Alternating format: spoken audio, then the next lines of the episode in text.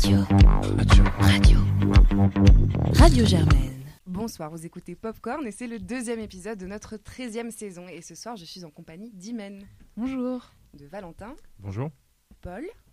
Bonsoir. Anas. Bonsoir. Blanche. Bonsoir. Arthur.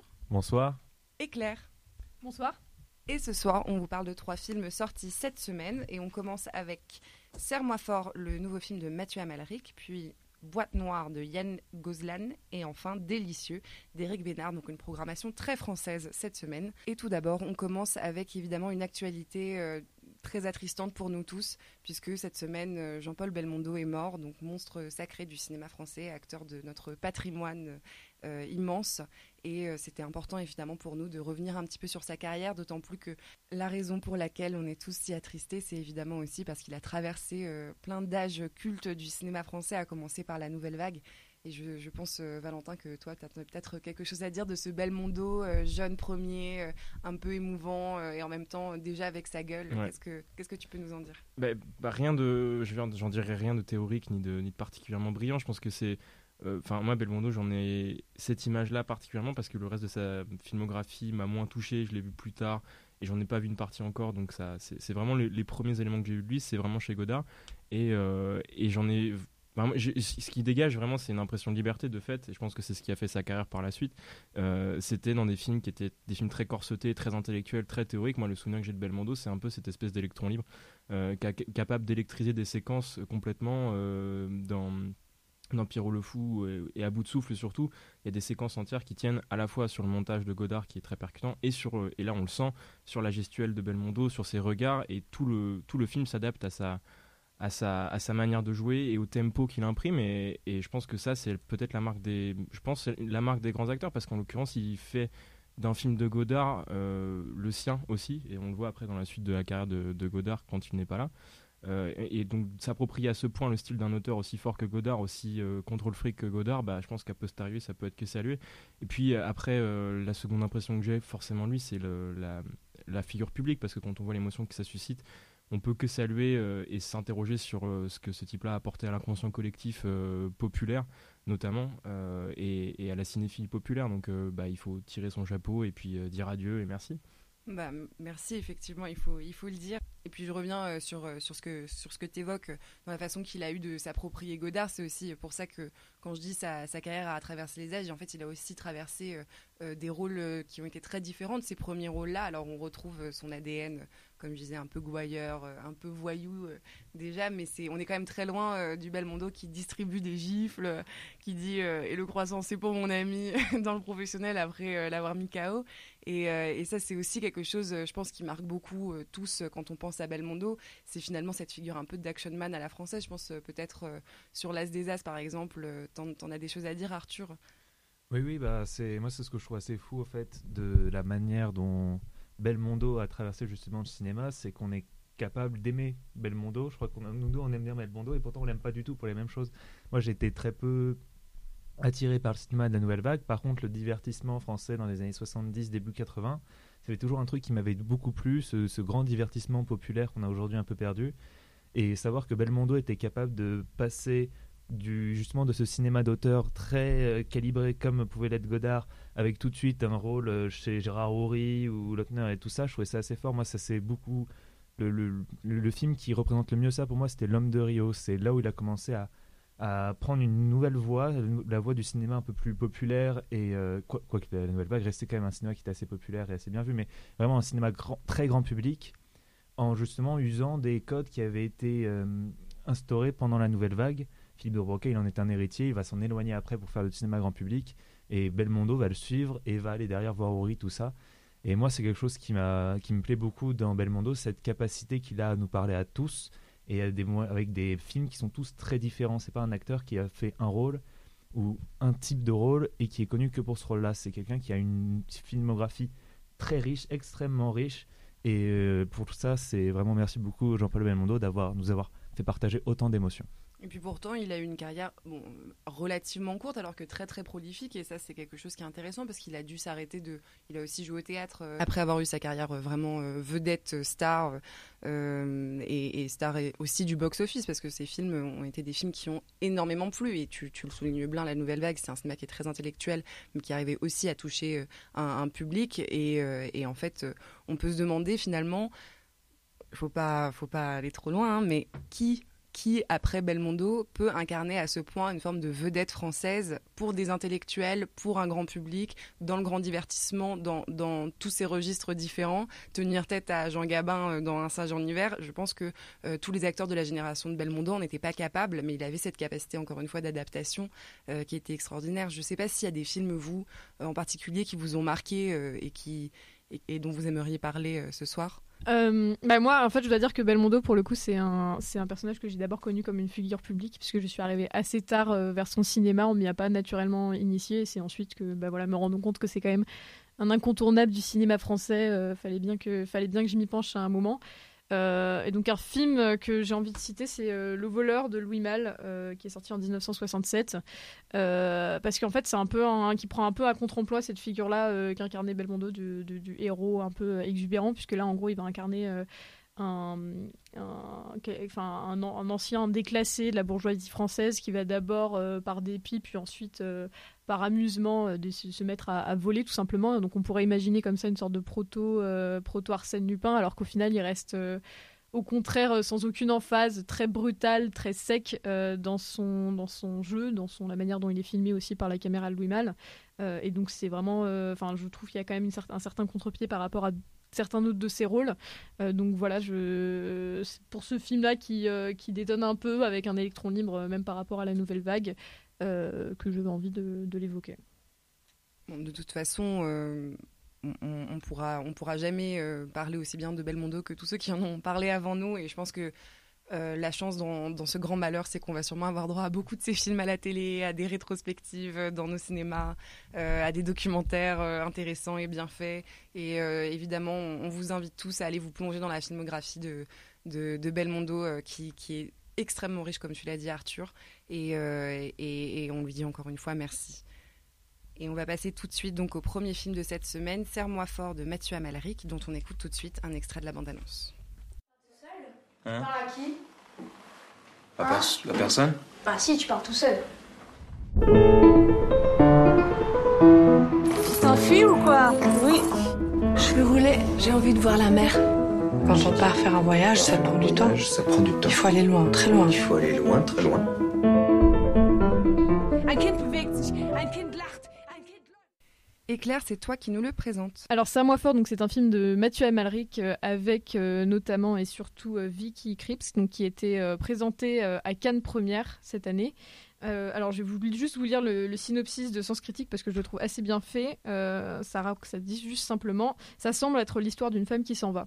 Et je pense qu'en termes de, fond, c'est à peu près tout ce qu'il vous faut pour vraiment plonger dans ce film et rentrer dans tout ce qu'il a de, de surprenant.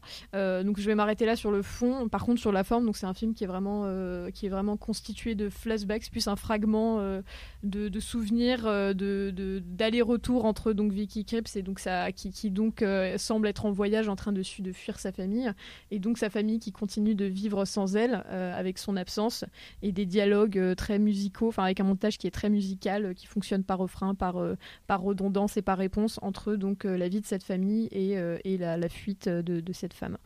Voilà, donc euh, Jeanne, je crois que tu ne l'as pas beaucoup aimé.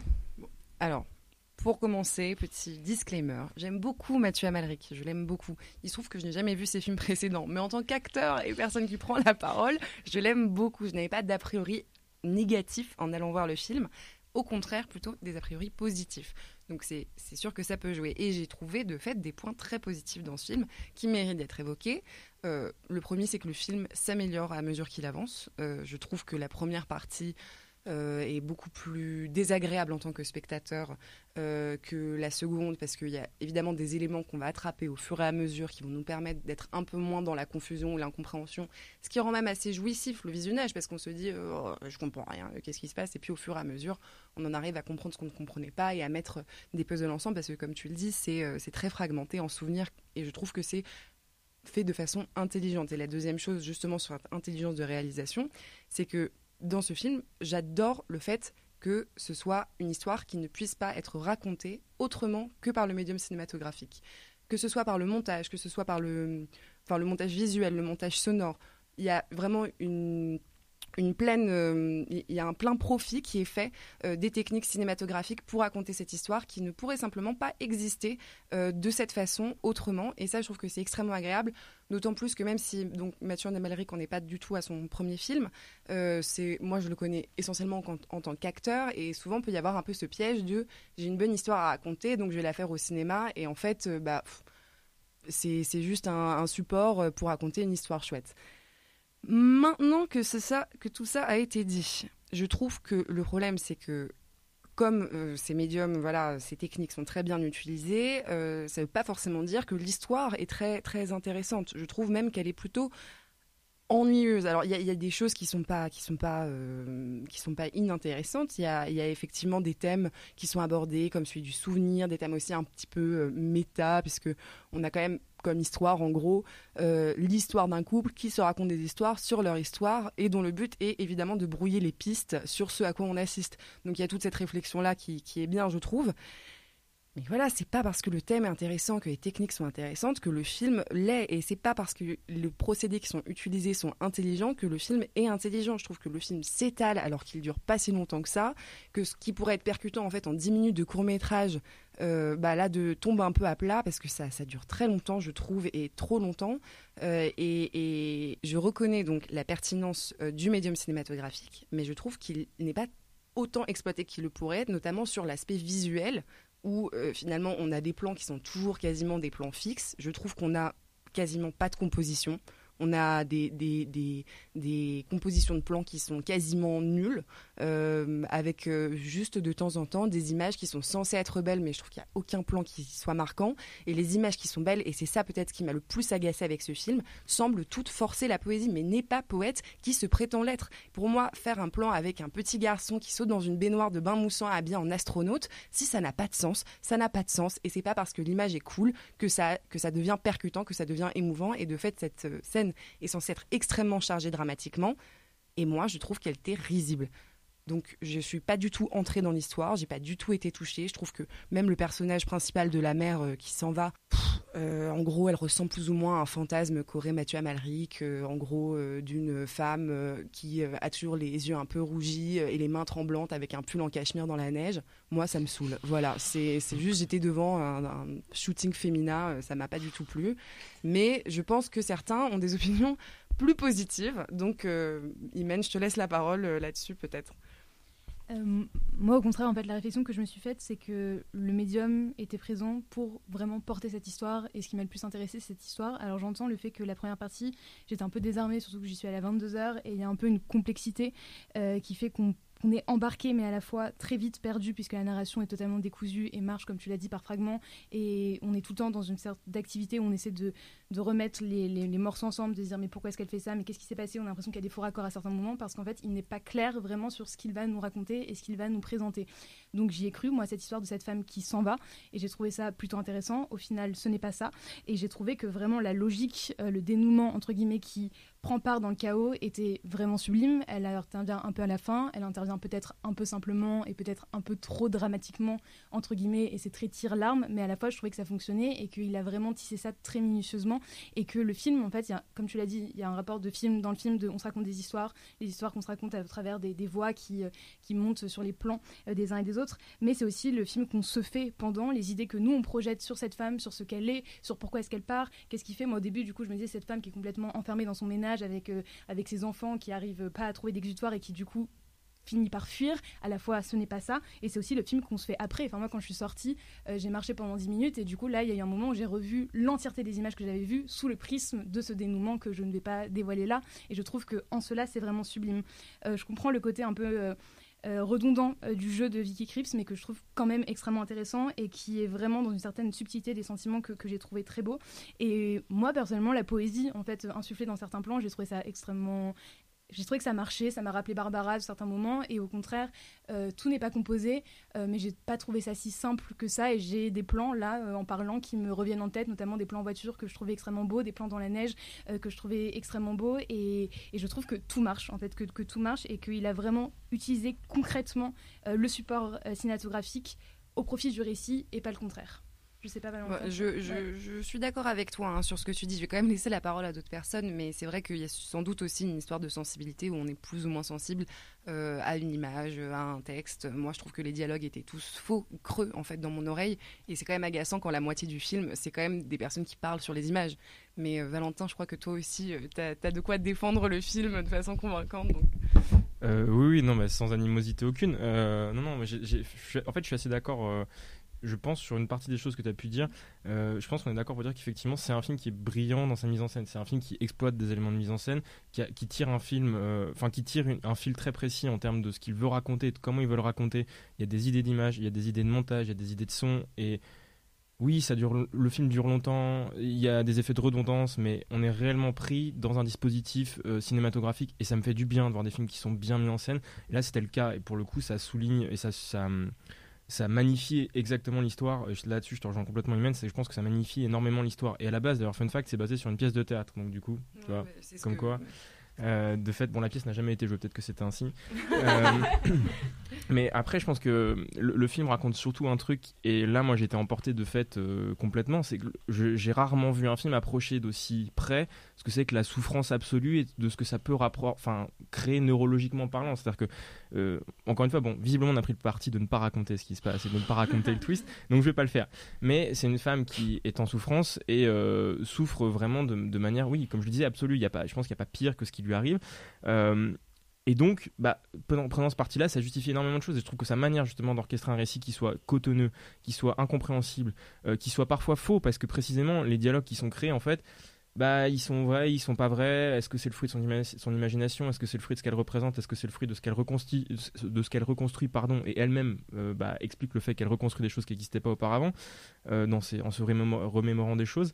Euh, bah, en fait, tout ça, je trouve que ça, sonne juste dans la représentation de la souffrance, dans la représentation de ce que c'est qu'une rupture amoureuse très compliquée, de la représentation de ce que c'est qu'une qu'une perte, qu'un deuil. Enfin, c'est des choses qui, je pense, peuvent parler intimement. Et, et, après, pour le, dernier point, le dernier argument que tu as pu soulever sur le côté euh, tire-larme, euh, bon, bah, de fait, moi j'ai été emporté parce que ça m'a touché. Bon, c'est là-dessus, c'est indicible, ça marche, ça marche pas. Mais au-delà de ça, le film, effectivement, procède un peu. Il y a une sorte de diplomatie des petits cailloux où il jette de temps en temps des choses, euh, des éléments poétiques pour amener à un dénouement poétique fort, pour, nous, pour vraiment faire monter une tension poétique, et des petits cailloux pour nous amener vers le dénouement et vers la compréhension réelle de ce qui se passe. Et ça, on adhérera, on n'adhérera pas. Le process est assez simple et il est assez visible. Moi, ça m'a pas gêné. Je peux comprendre que ce soit trop didactique euh, pour certains spectateurs et, qu'au final, le film il perde peut-être une forme de, spontanéité. Mais je trouvais très beau et le fait que tu mentionnes Barbara, je sais pas si c'était si c'était euh, du coup euh, fait exprès, mais Amalric dit qu'il a pensé à Barbara en faisant le film. Euh, en disant qu'en fait c'est une pièce qu'il avait fait pleurer euh, en la lisant et que ça lui arrivait jamais et qu'il pensait être condamné au second degré et qu'il avait envie avec ce film-là d'approcher un premier degré tel que Barbara était capable de le tenir et c'est pas simple et je pense que en tout cas dans mon cas dans mon appréciation de spectateur j'étais complètement embarqué avec lui. Non, je suis d'accord, c'est pas simple, mais je je sais pas si euh, Paul, tu veux quand même dire un mot, un mot de la fin peut-être pour conclure. Oui, c'est ça. Je vais être assez discret. Bah, je, je, suis foncièrement d'accord avec eux. Je rejoins sur cette histoire de. de eh ben voilà. Eh ben voilà. Eh, même moi parfois je suis positif, mais de fait, euh, je suis d'accord que c'est un film qui sur le didactisme, d'ailleurs, je suis assez d'accord sur l'idée de stagnation. Surtout, vous l'avez pas tant que ça, mais c'est vraiment un film sur quelqu'un qui stagne dans une situation, tu l'as dit, de souffrance absolue. Ça se rejoint à ça. Et du coup, c'est un film qui effectivement est infiniment long parce que c'est une personne qui trouve, pour raison, le temps infiniment long. ça devient compliqué. Mais c'est une et de ce point de vue-là, cette idée de, réflexif absolu finalement est assez invasif. Et je pense que la douleur, euh, elle est didactique certes, mais il y a des moments, il y a des pics. Tu, tu parles de cailloux, je suis d'accord avec toi il y a des pics qui sont d'une telle violence et d'une telle simplicité que finalement euh, le film arrive à tirer son épingle et sa poésie tout simplement en, tirant les ficelles comme un vrai tire-larme. Et de ce point de vue-là, les rares événements mélodramatiques, dans un film certes parfois peut-être académique, mais les rares éléments mélodramatiques font effet d'une bombe et, euh, c'est exactement ce qu'on a dans ça. On parlait il y a maintenant quelques mois de The Favor, qui est une très mauvaise adaptation théâtrale. Et qui repose aussi par ailleurs sur les mêmes processus petit 1 de deuil et petit 2 de stagnation et de difficulté à vivre avec un environnement qui change en permanence pour une raison ou pour une autre. Et là, on voit une même approche à un discours, un dialogue qui par ailleurs est extrêmement théâtral. Vous le dites, il est faux parce qu'il est aussi extrêmement théâtral dans son approche du, langage et du rapport des êtres humains sur une scène. Et de ce point de vue-là, c'est vrai que c'est un, il en fait un film à part parce que il intervient. Vous l'avez dit, vous parlez de mélodie, je suis d'accord avec vous. Il y a une mélodie, une une Il y a pas justesse une mélodie, des- il y a du piano euh, qui passe. Non euh, mais toutes je parle pas de la musique. non. Je non mais oh Et il est désaccordé. Et il est désaccordé. Non, c'est pas vrai. Celui de celui de, de l'académie, euh, celui de la du conservatoire ne l'est pas. Euh, mais de fait, de fait, on se trouve face à un objet que moi je trouve très satisfaisant et euh, dont j'ai d'excellents, dont j'ai passé devant lequel j'ai passé un excellent moment. Et pour le coup, moi j'étais aussi extrêmement fatigué en le voyant parce que c'était au milieu des 15 films qu'on mettait à Cannes, donc on était incapable de parler. Et c'est vrai que je pense qu'il vaut mieux aller le voir fatigué. Euh, ouais, non, moi je veux juste, je vais rien ajouter parce que je l'ai vu il y a un moment, mais je suis assez d'accord avec euh, tous ceux qui ont dit des choses positives sur ce film. Désolée Jeanne. Et la grande dame et les Euh, c'était nul. Non mais euh, non juste à part ça il y a un mot enfin que vous avez pas dit que je trouve enfin en fait c'est effectivement un, un film essaye de raconter quelque... qui est probablement effectivement d'un point de vue personnel l'un des drames les plus terribles qui puissent arriver euh, à l'échelle personnelle et qui le raconte avec une pudeur que je trouve assez assez fantastique en fait parce qu'on pourrait se dire bah, évidemment d'aller dans l'espèce de surenchère émotionnelle euh, en plus en racontant quelqu'un qui n'arrive pas à aller au-delà parce qu'on est vraiment dans, dans le temps immédiat après euh, et qui le fait vraiment avec une pudeur c'est parce que c'est la, distance que nous donne le montage le temps distendu et puis le, temps qu'on met aussi à réaliser ce qu'on est vraiment en train de voir euh, qui fait que ça évite tous les écueils euh, tous les écueils qu'on pourrait avoir sur ce genre de, drame et, ça arrive à en faire des vrais moments de poésie qui là effectivement sont purement cinématographiques et ne pourraient pas exister dans une temporalité autre. Donc voilà c'est quand même un très très beau film Je sais m'avouer vaincu, donc allez voir Serre-moi fort au cinéma. Mais si vous n'aimez pas, vous pourrez dire que je vous avais prévenu. Et on va tout de suite passer au, deuxième film de la semaine, donc dans un registre très différent, Boîte noire de Yann Gozlan, dont on écoute tout de suite un extrait de la bande-annonce.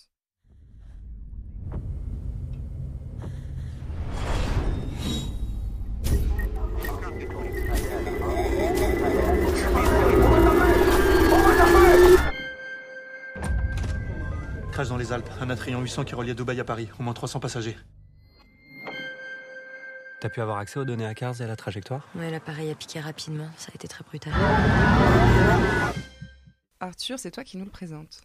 Boîte Noire est un thriller polar français réalisé par euh, Yann Gonzelan. On va suivre Mathieu Vasseur, interprété par Pierre Ninet, un enquêteur du BEA qui doit élucider les causes du crash d'un avion de ligne à l'aide des enregistrements audio issus de la boîte noire. Mais après la découverte de plusieurs incohérences, cela va le pousser à poursuivre ses investigations, entrant en conflit avec sa hiérarchie et sa propre femme interprétée par Lou Lelage. Et du coup, Imen, je te laisse commencer. Qu'en as-tu pensé? Je pense que c'est un film extrêmement efficace et qui sait concrètement l'émotion qu'il veut susciter chez son spectateur. Et pour moi, ça marche. Euh, Je l'ai vu ce matin à 8h55, très fatiguée. Je ne me suis pas endormie une seconde puisque c'est un film de 2h10, mais qui prend son spectateur dès les premières minutes et qui ne lâche pas jusqu'à la fin.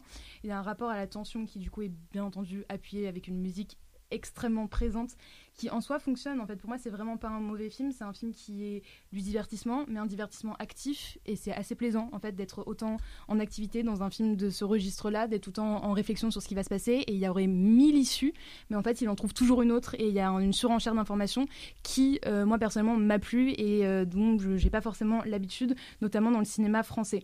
Euh, le début était un peu hésitant et m'a fait très peur parce que euh, j'ai eu la sensation de dialogue qui était extrêmement américanisé avec des sensations euh, de, personnages aussi très caricaturaux. Donc on avait vraiment le golden boy un peu le loser un peu la femme euh, qui est un peu avide de pouvoir. Mais finalement ça se dilate peut-être un peu trop longtemps après le, dénouement. Mais ça se, ça se dilate au, fil, au fur et à mesure du film ce qui fait que ça reste plutôt bien maîtrisé. Les acteurs en fait se tiennent parce que je trouve ça dur de, notamment je pense à Pierre Ninet, c'est quand même un acteur qui est de tous les plans pendant 2h10 et c'est assez dur de tenir une prestation d'acteur pendant 2h10 et je trouve que le pari est réussi euh, à ce niveau-là.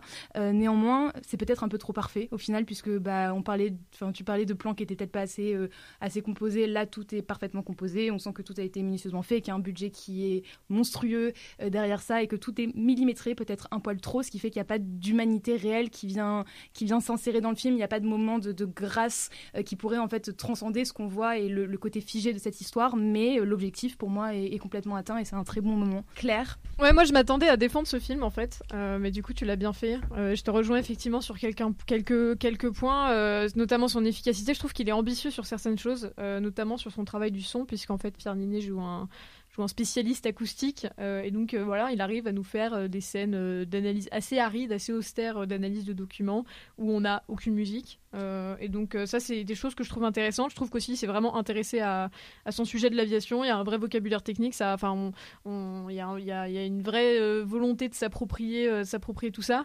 Malgré tout, en fait, je trouve que c'est un film qui sonne faux assez souvent. En fait, c'est, bah, voilà, tu parlais de la mise en scène. Il y a quand même quelques fois où, bah, notamment au début, il y a certains dialogues que j'ai tout simplement trouvé mal filmés, ah avec voilà des moments où il y a la, la, règle des 180 degrés. Donc il y a une règle qui permet de, de euh, de, rendre dynamique et faire qu'on arrive à vraiment bien suivre un dialogue était à, plusieurs fois euh, plusieurs fois brisé. Il y avait des fois où il, y avait des enchaînements de plans euh, enfin larges et puis moyens qui n'avaient pas vraiment beaucoup de sens.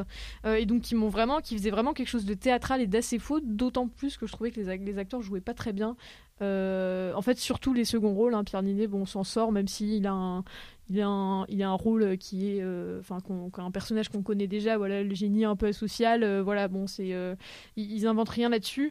Il y a même des scènes que j'ai trouvées presque ridicules, notamment un moment où il va péter un câble, la caméra tourne autour de lui avec une musique qui là pour le coup est assourdissante, alors qu'il y a d'autres fois où elle arrive à vraiment se faire plutôt discrète et, et un peu fine. Donc voilà, même le, couple qui forme avec cette femme, donc qui joue qui est jouée par Lou Delage, qui joue quelqu'un d'extrêmement ambitieux, on n'arrive pas à comprendre un seul moment que ces deux personnes et puis un jour avoir quelque chose à se dire. Euh, et, euh, et, donc, euh, malgré tout, voilà, c'est un film pour lequel j'ai un peu d'affection parce que voilà, il y a, cette, il y a cette, ce vrai intérêt au début. Il y a une fin qui, mine de rien, que je ne pas spoiler, mais qui, mine de rien, donne une certaine ambition dans ce qu'il a envie de raconter, dans le, dramatique, enfin, l'ampleur qu'il a envie de donner à son récit, mais qui, je trouve, sonne quand même faux, faux notamment pour sa réalisation et le jeu de ses acteurs, assez souvent, quoi. Euh, si je peux rebondir juste brièvement là-dessus, c'est vrai qu'il y a un rapport à l'efficacité en fait dans la narration qui fait qu'il ne creuse rien. Donc euh, par exemple la relation avec Lou Delage et Pierre, et Pierre Ninet, on, comprend pourquoi est-ce qu'ils sont ensemble, on comprend des choses, mais il n'y a rien qui est concret. Euh, c'est à nous en fait de faire tout le travail parce que lui, il avait son histoire à raconter et je trouve qu'il s'est vraiment attelé à raconter son histoire concrètement avec des faits extrêmement concrets, alors que le film est long au final. Et donc c'est vrai qu'on aurait pu avoir d'autres moments, bah, peut-être plus humains pour humaniser aussi ce personnage qui au final euh, bah, est un reste un, archétype. Je sais pas toi Arthur ce que tu en as pensé. Tu veux achever le film ou euh, tu vas lui donner un peu de splendeur encore? Non mais c'est en, vrai moi aussi je m'attendais à le défendre. Je pensais qu'il allait recevoir une volée de bois vert euh, aujourd'hui. Du coup apparemment il s'en est plutôt bien sorti. Donc moi c'est vrai que je suis assez d'accord avec la plupart des points positifs. Je trouve que c'est un film qui a une vraie ambition et mine de rien, dans ce genre-là en France, c'est plutôt rare. Il y a des plans qui m'ont marqué. Il y a un plan, le, plan, juste le plan d'introduction, moi qui ai flippé de l'idée de prendre l'avion. Euh, j'étais bien accroché à mon siège sur un plan qui va juste solliciter notre oreille. Pourtant, je trouve les enregistrements audio sur lesquels vont se passer quand même, elles vont être longues. Les, les, séquences d'analyse des enregistrements audio, ben ils sont vraiment bien travaillés tellement bien que j'ai l'impression d'avoir déjà vu le crash alors qu'on ne le verra quasiment jamais. J'ai eu l'impression de l'avoir vu et de l'avoir quasiment vécu. Donc j'ai pas mal de bons points, si ce n'est. Euh, pour les, les, choses un peu plus négatives, moi j'ai trouvé que la mise en scène en faisait parfois trop et que c'était à, des moments à la limite du gaguesque en fait. Euh, et pareil pour l'histoire, c'est-à-dire que sans développer, il y a un moment où j'ai fait, moi là j'y crois plus trop. Euh, mon cerveau, je me suis dit, ah, mais attendez, c'est pas logique, il y avait tellement d'autres situations. J'ai trouvé qu'à un moment, le film s'était emporté, alors que dans sa première moitié, il arrivait à garder un certain euh, réalisme, à être vraiment très, très terre à terre. On, pouvait vraiment se dire, ça se trouve dans le BA, il y a vraiment un mec qui est en train de faire ça, qui est en train de se dire ça à propos d'un d'un vol, d'un crash. Et au final, j'ai l'impression que le film se décroche petit à petit de ça. Et, euh, et pareil pour la mise en scène, j'ai des moments où je trouvais la mise en scène qui allait trop loin et sans trop d'idées, notamment pour le son, le travail du son, si on retire les enregistrements qui je trouve sont vraiment très bien faits et qui euh, donnent vraiment des, vraies sensations de frisson et de peur, le travail du son, je l'avais trouvé vraiment, je dirais pas grotesque, c'est vraiment méchant, mais exagéré au fait. Si on veut représenter quelqu'un qui a une acoustique vraiment particulière, le but c'est pas de mettre les potards à fond, de, de, de, de, faire comme si euh, les oreilles étaient des simples micros auxquels on aurait vraiment poussé les boutons pour entendre tous les sons. Non, ce qui serait intéressant, c'est d'entendre autre chose, d'entendre des choses différentes. Euh, je, je vais faire la comparaison, je suis désolé, mais sur le, le, le chant du loup, ce que j'avais bien aimé Ah, sur le on travail. Non, non, mais s'il vous plaît.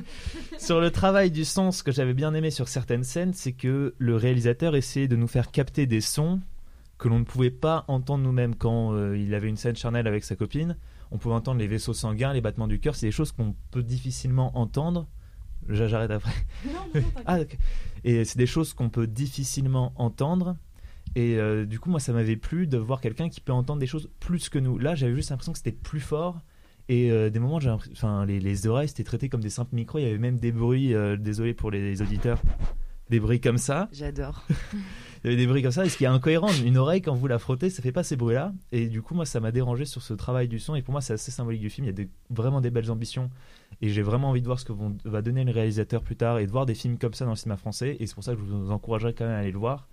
Mais euh, il manque à des moments une certaine finesse qui aurait vraiment permis au film d'être vraiment un, un bon film, un très bon film. Bah, que Yann Gozlin prenne des notes, en fait, s'il avait pris François Civil à la place de Pierre Ninet, il aurait eu une super bonne critique de la part d'Arthur. Il était pris dans Non, non. il pouvait pas. Je plaisante, évidemment. Donc, de- euh, faites-vous votre propre avis. Allez voir Boîte Noire, un film efficace, un thriller aérien, euh, mais qui ne décolle pas très haut. Euh, J'ai une liste de blagues hein, à sortir. Donc, euh, on passe tout de suite au troisième film délicieux d'Éric Bénard, dont on écoute tout de suite un extrait de la bande-annonce. Voyons du beurre Faut faire bien, faire grand, faire savoureux. Si vous avez deux minutes, le duc aimerait faire son commentaire. Manceron, vos cuissons étaient parfaites. Comment appelez-vous ces petits chaussons Le délicieux. Truffes et pommes de terre, c'est bon pour les cochons. Et Blanche, c'est toi qui nous le présente.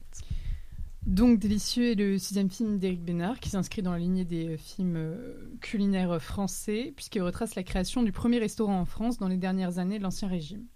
On y suit la descente aux enfers de Pierre Manceron, cuisinier congédié par son humble employeur et incarné par euh, Grégory Gadebois. Euh, au relais de poste miteux dans lequel il a échoué, il est rejoint par une apprentie, Isabelle Carré, euh, au passé trouble, donc qui va l'aider à transformer cette auberge de fortune en véritable lieu de bouche, euh, un tout premier restaurant. Oh, wow. Écoute, en tout cas, euh, c'est vrai que quand on a essayé de faire la programmation cette semaine, on n'était pas entièrement convaincu par Délicieux. Mais en même temps, c'est une approche originale d'un film historique sur la Révolution française, bon, plus ou moins. Donc, donc moi, je suis curieuse de savoir ce que vous en avez pensé. Et Anas, euh, si tu veux commencer. Alors moi j'y suis allé avec les meilleures intentions du monde. Euh, Je me suis dit, euh, voilà, fait fi du fait que personne ne voulait chroniquer ce film, euh, fait fi du fait que le dernier film avec Grégory Gadebois c'était Président, où Jean Dujardin nous faisait une imitation de Nicolas Sarkozy digne des guignols. D'autant plus j'avais vu un, trailer qui m'avait pas mal mis à l'eau à la bouche, euh, avec on une sorte de, montage assez rythmé, euh, assez nerveux à la Edgar Wright, où on voyait les plats défiler. Donc moi j'y suis, allé très, euh, très content et j'en suis ressorti avec le sentiment d'avoir perdu deux heures de ma vie parce que, parce que c'est un film où, pour utiliser une métaphore culinaire, en fait, on va mettre un, petit, une petite noisette de confiture sur une tartine beaucoup trop grande. Et donc, on a une bonne idée. Et d'ailleurs, quand on lit les interviews d'Eric Brenard, c'est ça. Il n'arrête pas de nous ressasser cette idée du premier restaurant. Mais euh, c'est une idée qui tient en court métrage de 10 minutes. Il n'y a pas besoin d'en faire deux heures euh, agrémentées de euh, sous-intrigues amoureuses qui ne, à laquelle on ne croit pas une seule seconde. Et sur un fond de révolution française qui n'est pas une fois utilisé à bon escient. Il n'y a, a aucun propos dans ce fond, si ce n'est nous faire des blagues euh, ultra prévisibles de euh, oh, en fait. euh, les frites, personne ne va aimer ça. En fait, on sait pertinemment que les gens vont aimer ça, ou bien les hommes ne voleront jamais, il y aura jamais de révolution. Et donc, du coup, c'est cette blague-là qu'on voit 4-5 fois dans le film, de nous dire quelque chose qu'on sait pertinemment qui va se passer après.